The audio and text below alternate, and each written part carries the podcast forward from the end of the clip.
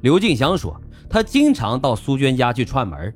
苏娟呢，能干活，会开拖拉机，会骑摩托车，说基本上男人能干的活她都能干，看不到她闲着的时候。一直到晚上八九点钟，家家户户都休息了，这苏娟还得洗衣服，常常一洗就洗到了后半夜。杏山村的会计王国胜和苏家做了二十多年的邻居，他说苏娟家的经济条件并不好，家里呢有三十多亩田地，虽然靠种地为生，但是苏娟平时人却很大方，花钱从来都不计较。二十三四岁时候嫁到了邻村。三年之后，带着儿女回到娘家。二零零一年前后，苏娟的母亲去世了，然后她就一直在娘家照顾父亲和弟弟妹妹的孩子。由于住前后院，王国胜发现苏娟常年都是开灯睡觉，他家的灯啊，那都是成宿成宿的点着。一个与苏娟要好的村民啊，告诉记者说，苏娟常年失眠，喜欢抽烟，一天能抽一包。而记者在采访中发现。村民们曾提到苏娟与刘老六的关系时，表情都很暧昧。一个不愿意透露姓名的村民告诉记者说：“苏娟和这个刘老六俩人私底下的关系啊，一直不太正常。”而村会计王国胜也回忆，刘老六生前似乎对严强的死略知一二，甚至有一次在醉酒后和自家的三哥哭着说：“我如果死了，那一定是死在苏娟的手上。”怎料刘老六是一语成谶。二零一零年七月二十一日，记者在宁安市看守所见到了苏娟。因为长期的失眠，使她双眼的四周皮肤上长满了斑点。常年的辛勤劳作也使苏娟的双手关节十分的粗大，看起来啊就像一双男人的手。为了让苏娟配合采访，侦查员为她准备了一包香烟。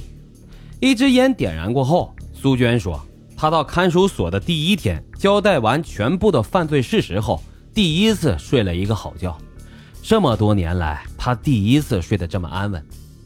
记者于是开始跟苏娟闲聊，聊她小时候的生活，聊她的婚姻。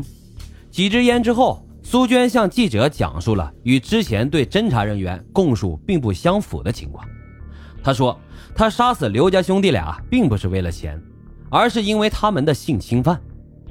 今年四月份，弟弟出门打工。苏娟呢，一个人带着四个孩子生活。此时的刘家老大和刘老六大献殷勤，经常借帮忙干活的机会骚扰苏娟。刘老大因为年岁太大没能得逞，但是刘老六就强行的侵犯了苏娟。我不明白为什么男人都这么对我。苏娟讲述了婚姻生活的不幸。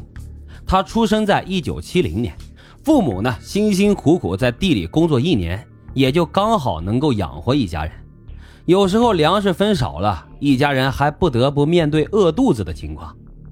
因为家里的困难，苏娟从小就十分坚强，她立志要改变家里的命运。父母啊，虽然没读过什么书，但是也知道知识改变命运的道理，于是就砸锅卖铁都要支持孩子上学。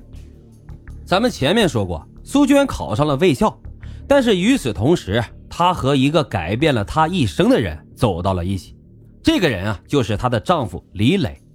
二人呢是初中同学，早在初中的时候，这李磊就已经喜欢上了苏娟。后来因为没考上高中，就选择辍学回家种地。但是在这一期间，李磊对自己的女神一直都没有放弃过追求。在他的软磨硬泡之下，苏娟呢也就开始慢慢的喜欢上了这个青年。俩人随后就开始了一段不为人知的地下恋，直到苏娟进入到医院工作之后，俩人的恋情才开始为人所知。当时苏娟的家里人并不喜欢这个没出息的男孩，期间也是不断的劝阻苏娟不要跟他在一起，这样下去他会毁掉自己的前程的。